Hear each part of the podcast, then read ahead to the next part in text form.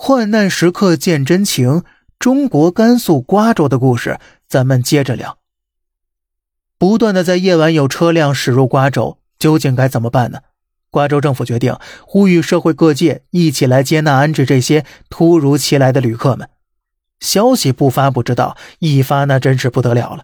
先是瓜州各个企业迅速响应，连足浴店、KTV 都全部开放了，只要有暖气的地方、能住人的地方，都慷慨接纳血液中的旅客们。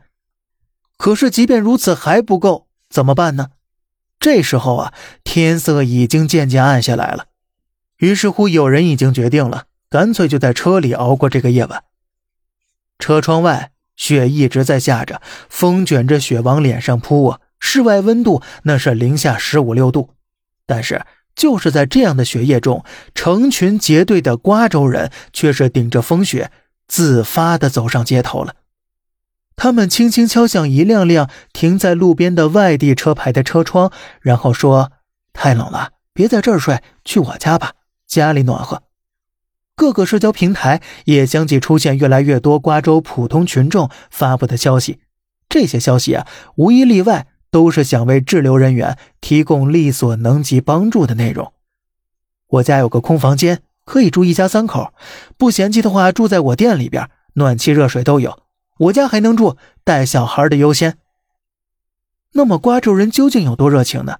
甚至他们在网上去寻找那些滞留旅客所发布的信息，然后啊主动联系了。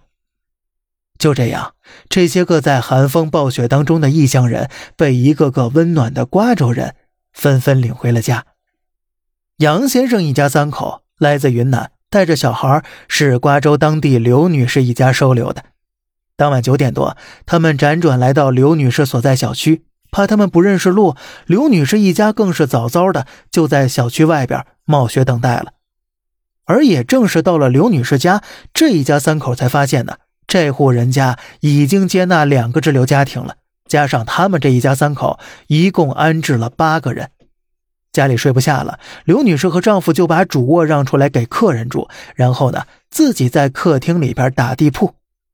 而这样的故事，在这个寒冷的夜晚，在这座边塞小城，在中国甘肃的瓜州，那是一幕幕的上演着。那星星点点的万家灯火下，也许啊，就多了一位。不速之客。在这次因风雪造成的拥堵滞留事件当中，常住人口仅五万的瓜州县城，共安置滞留人员超过二点五万人。这几乎啊，相当于每家每户都打开大门。这一定啊，是属于我们这片土地的真正的奇迹吧。很快天象好转了，交通也恢复了。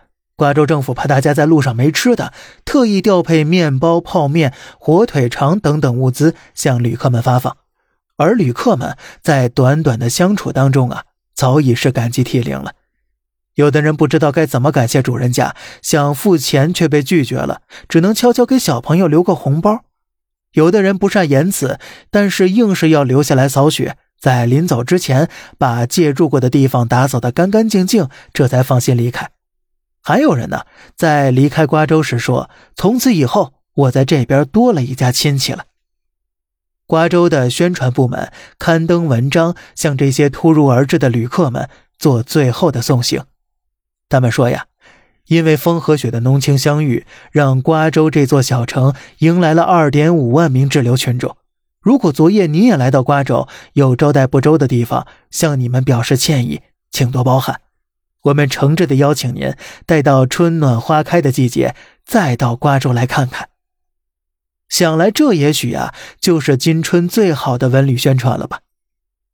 一场风雪结束了，瓜州这个小县城再次恢复了以往的平静，但是很多人的心里呀，却再也忘不了这地方了。